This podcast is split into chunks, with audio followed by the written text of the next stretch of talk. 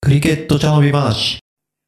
このポッドキャストは日本クリケット界のベテラン二人がゆるくクリケットについて語らう番組です。不適切な表現が一部あるかもしれませんが、ご容赦いただければ幸いです。お相手は拓郎としゅんです。よろしくお願いします。よろしくお願いします。今回はクリケットが2028年、えーロサンゼルスオリンピックに、えーでの実施競技となったことを受けて、えークリケットとオリンピックについて話していきたいと思います。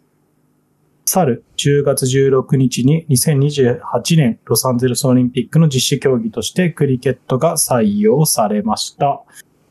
まずは、はい。このニュース結構いろいろなメディアで表、えー取り上げられたり、えっ、と、クリケットの関係者も SNS でいろいろつぶやいたりしてるのを見たんですが、はいえっ、と、その採用された内容というか、どんぐらいのチームが参加して、フォーマットは何とかって決まってるんでしたっけはい。まあ一応ね、まだ5年後のことなんで、ここれからひょっとしたら2点3点するかもしれないけれども、うまあん。とりあえず男女それぞれ6カ国ずつが参加する予定です。なるほど。はい。で、予選に関しては特になくて、えそのまうまん世界ランキングから、えーっと、上から順に6チーム選ばれる見込みであると。うん。はいなるほどです。はい。で、えーフォー上からとか。うんそう。で、フォーマットが、えー T20、20オーバーの試合を予定しているということでした。なるほどです。うん。なるほどです。はい。じゃあ、あーまあ、はじめは歴史についてからいきますか。えーそうですね。オリはンい。ピックとクリケットの、えー歴史について話していただいてもよろしいでしょうか。はい。まあね、あの、今回のね、えー日本でいろいろニュースを見てるえー方は、えーと、ご存知かもしれないですが、今回がね、初採用ではないということです。はい。はい。じゃあ、いつあったのということなんですけれども、これは1900年のパリオリンピック、第2回かなこれ、オリンピックとしては。そうですね。ね。まあ、その時に実施されましたと。うん。はい。で、まあ、実はその前後の1896年、うん。第1回ですね。で、1904年でも実施が予定されてたんですけれども、まあ、その、参加国を募ったところ、もういなうんいませんでしたと、不足してましたということで中止になりました。うん。うん。はい。で、まあ、公式の結果としては、これはイギリスとフランスが対戦して、で、はい。イギリスが勝って金メダルとうん。いうのが、まあ、公式の記録なんですけれども、はい。はい。まあ、当時のね、あの、オリンピックって、まあ、まあ、そこまで僕たちも詳しいわけじゃないんだけども、はい。まあ、その、要は、ちょっと大きくなった万博のイベントみたいな、う。うんん、感じだったんで、うん。うん。えーまあ、こんこの1900年に行われた試合の方でも、うんまあ、。選手たちは実際にね、この出てたと、いや、試合してた時に、これがその、オリンピックの試合と特に思ってなかったと。うん。うん。うん。うん。で、まあ、イギリスのクラブがうんフランスに遠征に来てて、そのまま何試合かしてましたと。うんう。ん、で、フランスの方は、えーフランスに当時住んでいたイギリス人たち、うん。はい、によって構成されたチームだったので、うん。うん、まあ、その、万博のイベントとしてやるよっていう触れ込みで伝えられて、で、それで 2day の試合をやったと。うん。うんなるほど。はい。で、さらにこれって12対12の試合だったらしくて、ああ、なるほど。そう。なんで、まあ、当時のルールとしても、これは、まあ、ファーストクラスですらなかった。ファーストクラスの試合ですらなかったと。うん、うん。うん、うん、ということでした。まあ、まあ、でもね、このオリンピック、ああまあ、後付けかな、うん、当時は銀メダルと銅メダルっていう風になってたらしいです、なんで。あそうなんですそう。うんイギリスが銀メダルで、えーフランスが銅メダルと。いうことが後にね。、え後に、まあ、これオフィシャルな、えっ、と、結果なんで、金メダルに掛け上げして、えーとあー金メダルが授与されたということになりました。ーうん、うん、うん。なるほどです。はい。まあ、ということなんでね、まあ、いろいろあって、はい。えーまあ、その後で、なんでそのままクリケットが採用されなかったかっていうと、うん、うん、まあうん、まあ、結局その興味がなかった、誰も。ううんん。一堂に集まるようなイベントに。なるほど。うん。まだね、1900年初頭っていうと、その、一つの国がもう一つの国遠征に行く。うん。うん。まあ、英語で言うとこのバイラ、バイラテラルシリーズか。うんっ。ていうのが主な、うーんと、もので、はい。で、さらに言うと、その、国以外でもどっかのクラブがお金儲けのために遠征にすると、遠征行くとうかん、。うん。うん。うん、そういうのが主体だったんで、結局、あんまりお金にならないオリンピックのような位置づけのみんなが一堂に会してっていうのは興味がなかったらしいです。うん。うん。うん。うん。なんでまあ誰がう一ん。番うまいかとかよりも、そうお金儲けとか、うん。そういうとこの方が、まあ、メインというか、うん。遠征とかね、あまあ、伝統のある遠征とかみたいな方が、あの、やはり良かったと。うん。うん。ということでしなたる。はい。はい。で、 1900年ぐらいだとってことですね。まあ初期の方はね、うんうん。はい。で、後の方で、じゃあ、えー1970年、そその70年代のワールドカップが始まった後、うん。うん。ね、やっぱりその、こう、ワールドカップ的なものは価値があるとうん。いうことなんで、オリンピックどうっていう話は何回かね、出てたそうです。そうですね。まあなんか記事によると結構、オリンピック側は結構入れたいみたいなスタンスだったっぽいみたいな、うん。読んだことがありますね。そうで、ICC 側も実は、まあ割と、え、いいんじゃないのって、クリケットは割と世界で流行ってるし、うん。人気もあるんで、オリンピック別入りしてもいいんじゃないのっていう話はあったらしいんですけども、うん。まあ、結局この時も、えーとイング主にイングランドそれからうんインド、うん。それからオーストラリアうんの方が当初反対してましたと。うん。なるほど。うん。うん。なるほど。はいまあちょっとイメージと違うかなというか、むしろ彼らは優勝を狙えたりするような国なのにってうん思うかもしれませんが、そこには何らかの理由があるんですよね。あそうだね。まあ、これも初期の頃の反対理由と同じで、うん。まあ、結局彼らは他の国に遠征して、で、自国のところで放送した方が、自分がその収入をコントロールできるんで、それが一番好都合だったと。なるほど。そう。なんでわざわざオリンピックを増やす必要も特にない。うん。うん。うん。うん。まあ、ということなんで、結局、最後の最後まで、えっ、と、インドが反対してたっていうところですね。うん。うん。うんうん。まあ、ところが、はい。ええまあ、ここ何回かのラグビーとかうん。が追加になった際に、はい。えー追加になった競技で、やっぱり爆発的に、ふあの、競技人口増えましたと。うん。他の国とかで。で、特に、えー女子選手の伸びが顕著だったと。うん。う。うんん、言った事実を、えっと、いや、数字を見て、うん。で、だんだんそのインドの BCCI の方もうん。態度を軟化させて、えっと、オリンピック導入、オリンピック、えっと、参加に積極的になってきたということでした。なるほど。はい。それが今ぐらいのタイミングにってことですかね。そうだね。まあね、僕たち、その日本でやってる、クリケットやってる選手とか関係者うんにとっては、もうオリンピック入りっていうのはまあ悲願以外の何者でもなかったんだけども、まあすでに、すでに、えっと、クリケットが超メジャーな国うん。にとっては、まあそうでもなかったと。うん。うん。で、実質その ICC、つまり国際、えークリケット協会か。はい。に関しては、やっぱりその大きな協会が力をより持っている構図になるので、うん。まあそんな、その辺の理由もあって、なかなか、えーっと、オリンピック入りが進まなかったと。うん。うんなるほどね。そう。なんで、まあその、クリケット側がいつ5、サインを出すかっていうところが、まあ本当のところで、うん。うん。そう。なので積極的になったらもうやっぱりその瞬間に入ったよねっていう感じですね。うん。うん。はい。なるほどです。まあ、じゃあ時代の流れとか、あとは他のスポーツとかの影響を見て、うんえっと、反対していた派がまあ南下していったと。そう。オリンピッといク、うまあいいかもねっていう。うん。まあ、価値あるかもねっていうね。そうそうそうそうんうん。そうですね。あとは、どう、こっからどう変化していくみたいのはあるんすかね。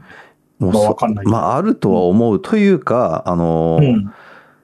今って T20 のワールドカップが2年に1回でしょはい。で、さらに、えっ、と、50オーバーのワールドカップが4年に1回。はいうん、で、さらにオリンピックの4年に1回が加わってしまうと、結局毎年何かしら世界選手権的なものをやってしまうことになっちゃうんで、うん、うん、うん、うん。そうなんで、まあ、オリンピックの影響を受けて、うん、えっ、と、T20 のは、えっ、と、ワールドカップが一つ減ったりとか、うん、もしくは50オーバーのワールドカップがなくなったりとか、うん、まあ多分そういった方向になるかもしれないし、ならないかもしれない。うん、うん。うんうん。あの、まあそれこそサッカーみたいに、い今あれだっけ、アンダー23プラス助っ人3人とかだっけそうですね。オーバーエイジ3人とかですね。ねはい。というね、ちょっとなんかこう、お茶を濁したフォーマットになるのか、うん、うん、そこはちょっとわからないけども、うん、そう、まあ、ICC としてはね、その最大の収入源がワールドカップなんで、うん。そう、だからそこ、どこまでそのオリンピックに力を入れるか。そうですね。うんそのオリンピックの方が大会として価値が出ちゃうと ICC 的にもちょっと収入がってとこがあるかもしれないので、かもねいい落としどころを下がる、探す必要がありますよね。そうだね。うん。まあ、ゆアンダー23とかはまあいいような気もしますけどね。今、19のワールドカップはあるけど。うん。でも23くらいになると結構フルだったりするのかなっていう。うん。うん、どうだろうね。まあ、そう、アンアンダーにするにしても、けうんえっ、と、結局その、世界的なクリケット人気うん。の伸びって、とかっていうのをやっぱ見ないといけないんで、うんまあ、えっ、と、今回、えっ、と、2028年、ロサンゼルスオリンピックに採用されて、で、32年はブリスベンだもんね。だから多分それも間違いなく採用されるでしょうと。うん。ということで、まあ、8年間2年、えー2回連続で採用されたことによって、その、いわゆるメジャーなテストステータスを持っている国以外がどこまで伸びるかとそうですね。いうとこだね。そうですね。まあ、今のところ、あれっすでしたっけえっと、ブリスベンまでしか決まってないんでしたっけいや、ブリスベンも決まって、あ、えっ、と、オリンピックの実施。そうそうそあ、そうそうそうそまあう。ブリスベンまでだね。う。まあですよね。はい。まあなんかこれ受けて、インドも誘致に本気になるかもみたいなことも見たので、うん。うん。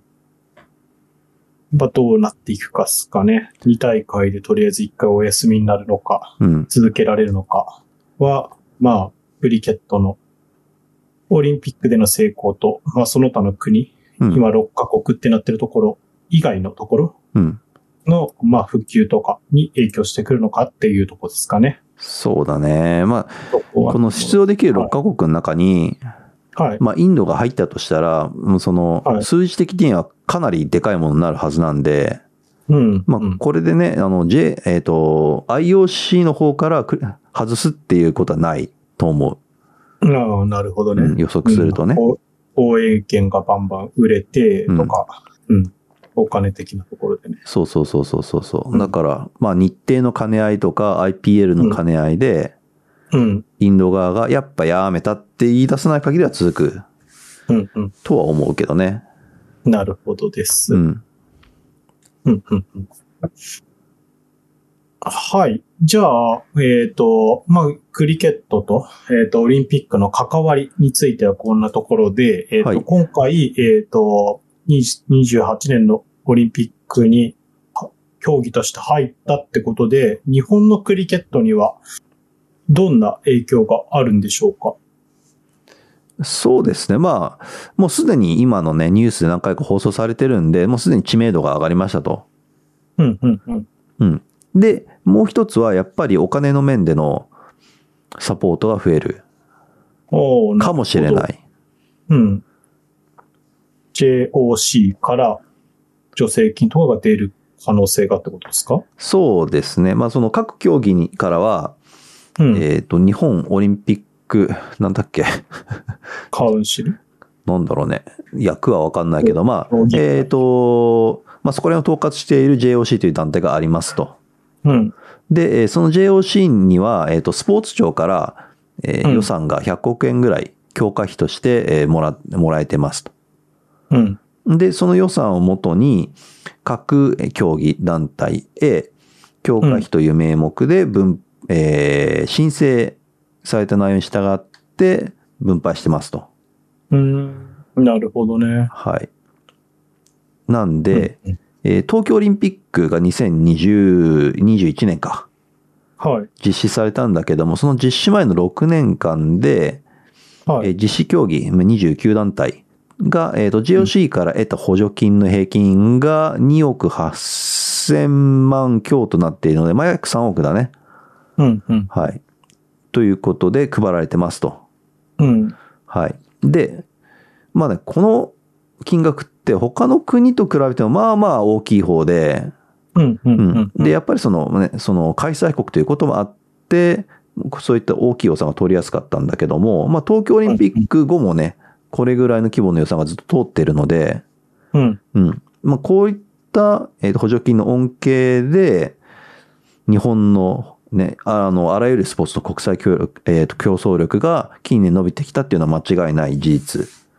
うん、うん、うん。まあ確かにね、メダルとかもガンガン出るようになってね、そうそう。うん競争できる競技が増えてきたなっていうイメージありますもんね。ね、そう。だから、まあ、すでにメジャーな、まあ、サッカーとか、うん。あとは、まあ、野球、陸上、水泳みたいなのよりも、まあうん他のマイナースポーツ、えそもそも予算があんまなかったスポーツがすごい恩恵を受けている傾向にあります。なるほど。はい。じゃあ、その補助金は、えさっきも言った通り、申請制となってます。うん、うん。はい。で、名目としては、えーっと、代表の強化、強化費。うんうんはい。まあ、つまり、えー合宿費、遠征費、うんうん用具代などなどうん。について予算がつく。はい。はい。で、もう一つがスタッフの雇用、うん、うん。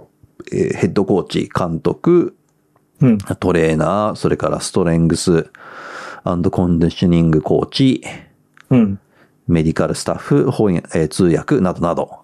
うん。うん。はい。で、もう一つが次世代強化という名目で、うん。うん。まあこれ。れは、えー代表に将来なるような実力を、えっ、と、ポテンシャルを秘めているといった選手たちに対して、まあさっきとの代表強化と被るんだけども、遠征とか、あとは、えー強化合宿などの予算がつきますと。なるほど。はい。なるほどです。まあ、申請して、通るか通らないかはわかんないけどってとこっすかはい、そうです。はい。はい。なんで、うんそこら辺はね、僕も申請したことないんで、そりゃそうだ。そうそうそう。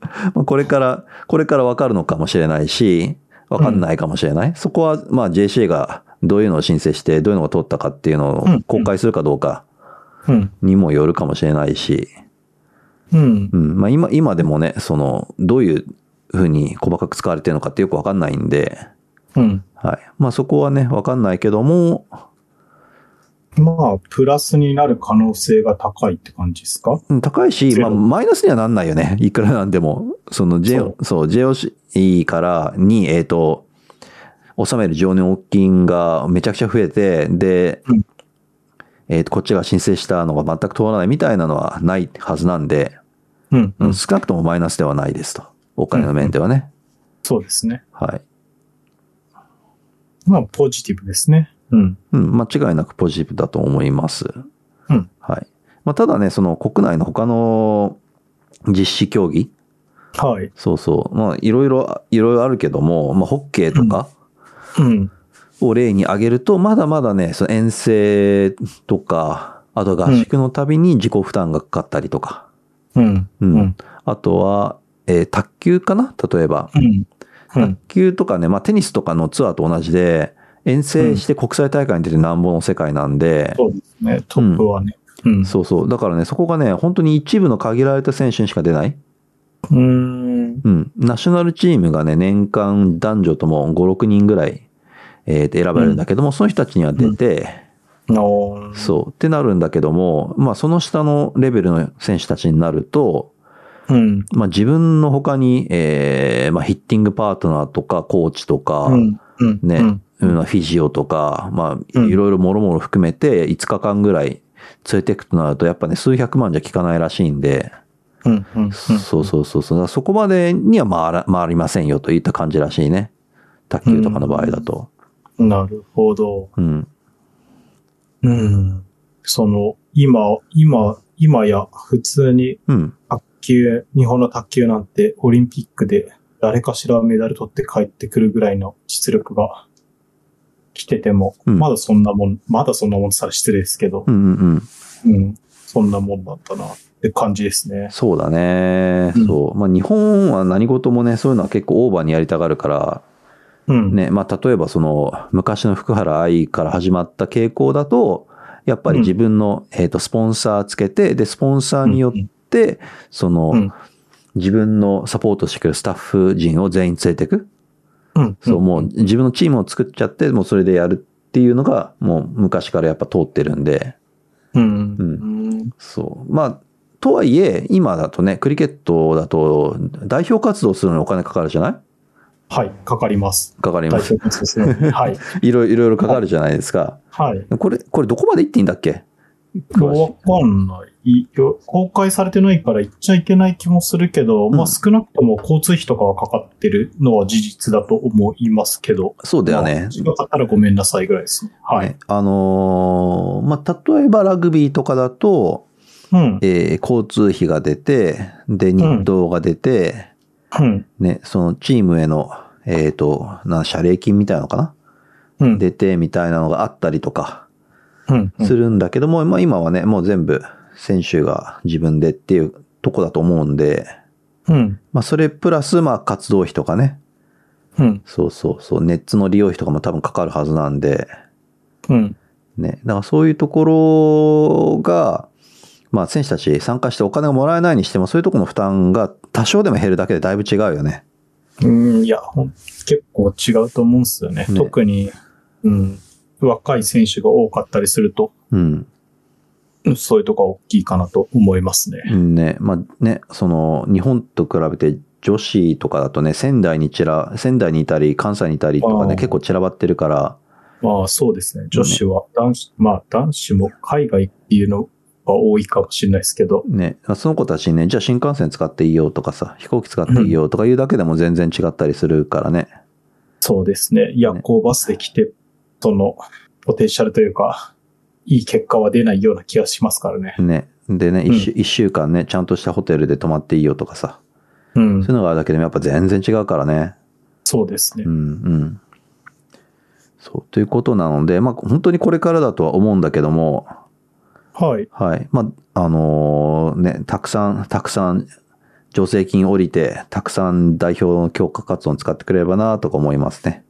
そうですね。選手が、なんだろう。まあ、その、なんだろう。海外のお金もらってプレーしてるような人ほどじゃないけど、うんやることが負担にならないような、うん。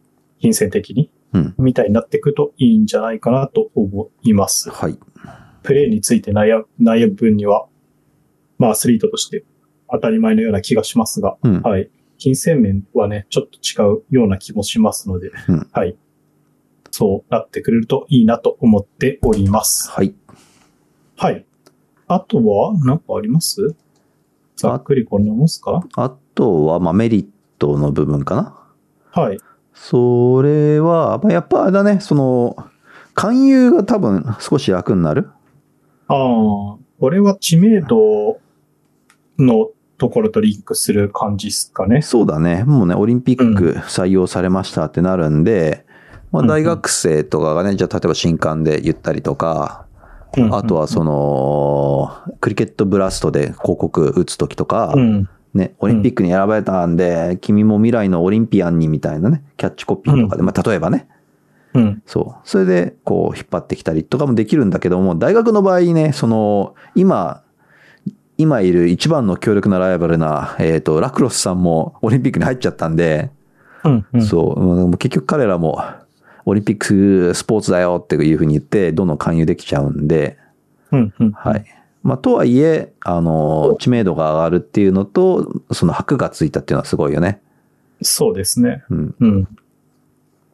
クリケットのワールドカップ、いクリケットしててもそれをやっていることすら知らない人はいっぱいいますもんね、多分。そけど、オリンピックを知らない人はいないはずなので、そうそうそうそうそう。暗誘にはとてもいいんじゃないでしょうか。そうそうそうそう。だから他のね、あの、あまた、あまたと存在するうんマイナースポーツ、ニュースポーツに対して、まあ少しはちょっとその、違うんだよっていうアピールができるもんね。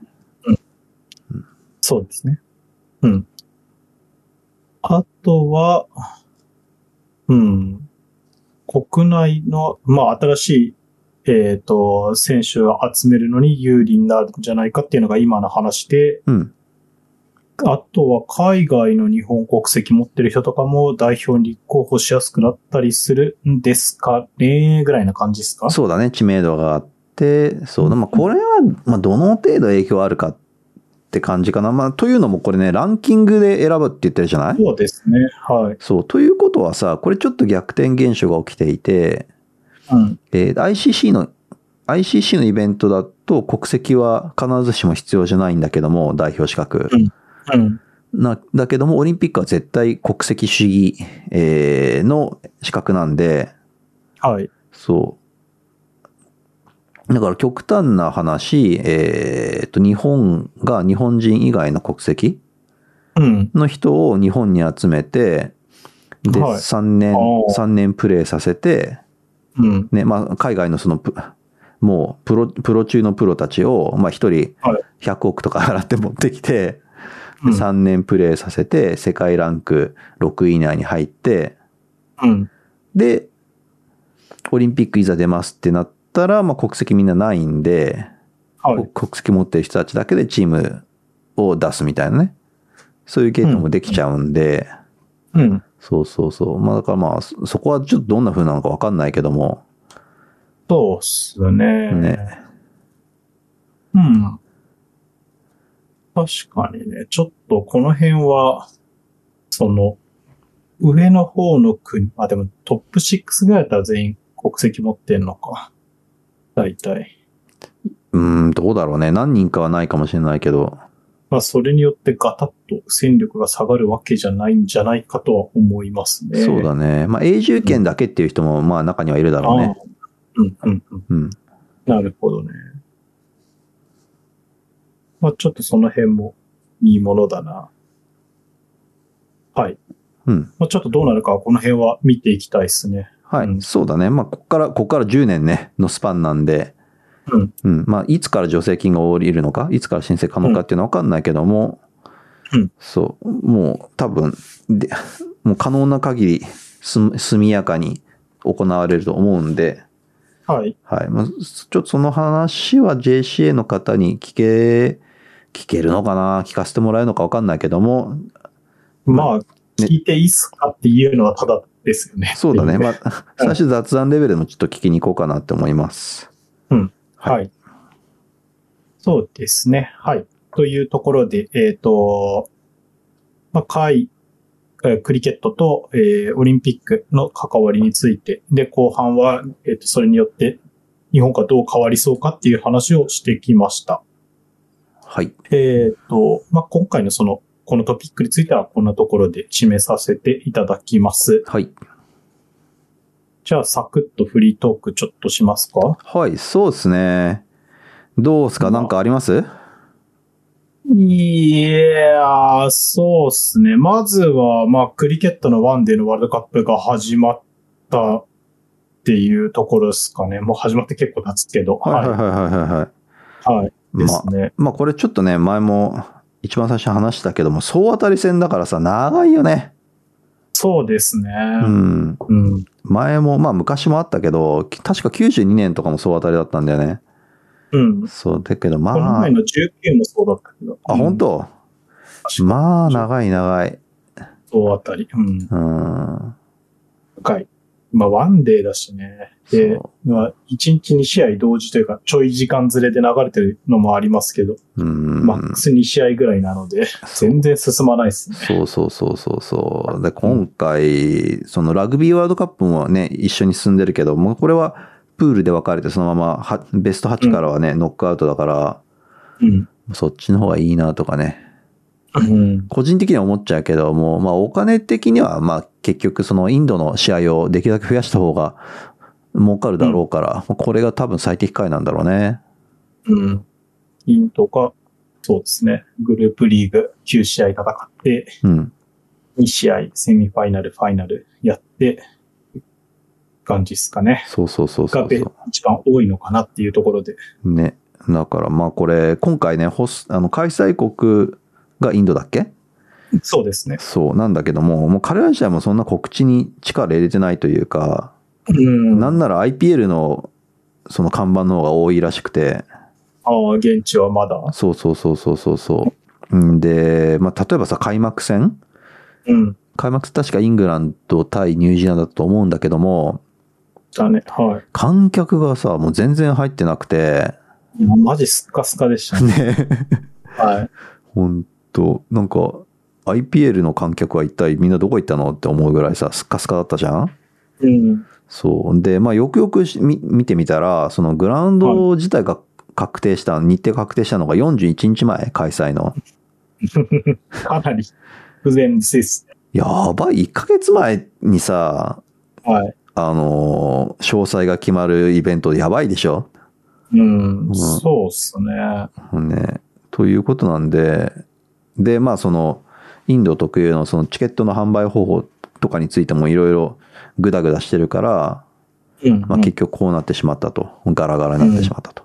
うん。そう。でね、なんかその結局、ね、放映権ですでに契約してお金もらうことになってるから、はい。その、観客についてあんま力いなくてもいいよなって感覚かもしれないけど、見てるとさ、見ていってるうちらにとってやっぱバレバレじゃん。その盛り上がってない感が。そうですね。そう。だからイベントとしてさ、あんまりいかがなものかってなっちゃうかそうっすね。ら、ね。うんうん。確かに。そう、そこら辺はさ、東京オリンピックみたいにさ、いいくらそのカメラが観客を映さないようにしたりとか、あとは CG でマスキングしたりとかしても、やっぱ伝わるよね。そうですね。うん全然違いますからね。そう、誰もいない感はすげえ伝わるから、うん。うん、だからそういうのってやっぱ結局最後の方でしっぺ返しが来るような気はするんだけども、うんね、ほんもうちょっと盛り上げてほしいよね。そうですね。やっぱりその、ちっちゃい子とか若い子とかが、うん、グラウンドに行って人生変わるかもしれないんで、ね、パンパンに入れるだけ入れた方がいいんじゃねえのって気がしますねね。あの空気感みたいのは国際イベントの、うん、なんか味わう価値があるような気がしますけどねっていう感じですね。そうそうそうそう。しかもこういうイベントだったらもう普通1年前から、えっ、と、うんもうに、もう1年前どころかあれか、2年ぐらい前からグラウンドと詳細が確定して、で、1年とか1年半前ぐらいからチケット販売始まるんだよね。そうですね。まねあ、か、その最後の、ワールドカップとかだとか、最後のカードが、あ、サッカーのね、うん。最後のカードが決まるのですら、結構、前ですもんね。ね。うん。チケット売って、うん。ちょっと40日前だと、あれっすね、って気はしますね。ねちょっとありえないよね。うん有料イベントでしょそれはねそう、集まんないっすわ。本当に。うん。うん。社会人を舐めてるよ、こういうのって。うん。ね。とはいえ、なんか、あの自分だったら行っちゃいそうな気はしますけどね。まあ、うちらはね、も、そう3日前でもい行くような人たちだけど、う。いや、仕事早く終わって、え、グラウンド空いてるらしいよみたいなこと言ったら、ね。ちゃうかもしれないけど、ねまあでもそういう人もそんなにインドにはいないのかなっていう。うん。まあ、そのイベントをやるんだったら、やっぱさ、最大化したいわけじゃん。うん。ねそうですそね。の、観客を入れる機会を。うん。うん。そうですね。うん。まあ、うん。というところで、まあちょっと残念でしたねっていう。そうだね。まあ、とはいえ、はいまあ、プレイオフ以降は間違いなくたくさん入るだろうから、はい。ね。まあ、うん結果も含めて楽しみに、今回が最後のワールドカップかもしれないしね、ワンデーのね。おーうんなるほど。はいはい。あれ、次決まってないんでしたっけ次は決まってるけど、まあ、実施されるかどうかだよね。さっきのオリンピックの絡みもあるかうん。なるほどね。ら、ね。まあ、いつが最後になるかわかんないから。そう。今回がそはいのワン、ワンデー、ワンデーの形式自体、もうしばらくないかもしれないしね。う。うんん。なるほど。はい。まあ、キートインテルはある、あるでしょうからね。そそっか。一応27が南アフリカ、ジンバブエ開催か。う。27円。 27年。はいはい次はい。なるほどね。 3 31年が、えー、どこだっけ。イングランド、うん違うか。違うな。あーわかんねえ。 まあいいや、はい。というところです。はい。はい。で、えっ、と、まあ、これ、国際的なクリケットとしてはこれと、あとは、えっ、と、ACC での大会、アンダー19が行ってるはい。やつ。はい。あれが開催してますよね、っていうとこっすはい。結果はどうでしたか結果はですね、えっ、と、予選リーグを、えっ、と、日本は抜けましたっていうところですね。ほうほうほおめでとうございますってところで。おめでとうございますえーと確か、マレーシアと香港とインドネシアやって3連勝で予選抜けて、すごいえっと、セミファイナルに上がりました。う。はい。で、セミファイナル、こう、収録し、収録してるのが21日なんですけど、今日、えっ、と、ネパールと試合して、えー残念ながら負けてしまいましうん、た。なるほってど。いういところですね。や、でもすごいね、それは。そうですね。うんいや、結構良かったですね。まあ、ACC の YouTube で、えっ、と、結構見れたんですけど、うん。良かったなっていう印象です。なるほどね。まあ EAP だとこういうのないからね。うん、そうですねね。だからいや今回、これや、これやってるだけでも結構、その、下が育ってきますよね。本当本当うん。うん、だからまあね、当然 ACC の方が競争厳しいけど上に上がる。うん。でも、なんか、EAP と比べちゃうと随分違うなって思っちゃうね。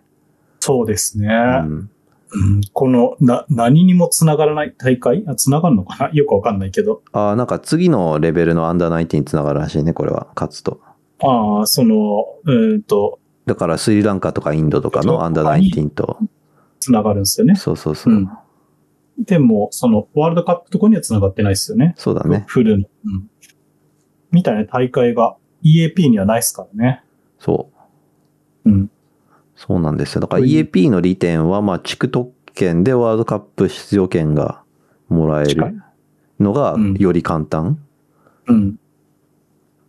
けど、実力を受けるには、ちょっと、試合数とかが少ないかもしれないと。そうだね。だからワールドカップの知名度を取るのか、もしくはん実の、実入りを取るのか、うん。そう、強化という意味での。まあ、そこはまあ JCA の判断になると思うんで、うん。はい。そうですね。うん。まあ、結構、えー、まあ見てて面白かったです。普通にインドネシア、香港、マレーシアに勝って、はい。ね。素晴らしい。面白かったです。あと、ネパールはさすがに強かったっすね。ね。まあ、はいそれはしょうがないよね。うん。負けるときは負けるし、でもね、これがやっぱりその JCA が頑張ってきたジュニア育成プログラムの成果っていうことなんでね、これはもう本当すごいなと思いました。そうですね。本当おめでとうございますというか、ははい。い。うん実が結んでよかったですねっていうところですね。はい。というところで、まあ、お疲れ様でした。はいまた、えっ、と、次、引き続き何かあるのかわからないですが、あれば、えー、キャッチして応援していこうと思います。はい。今週はこの辺で。各種 SNS で配信や我々の活動に関する情報をお知らせしております。ぜひフォローをお願いします。補足ブログも細々とやっておりますので、興味のある方はアクセスしてみてください。各エピソードは毎週金曜日に配信していきます。試合や練習に向かう途中にぜひお聞きください。それではまた次のエピソードでお会いしましょう。さようなら。さようなら。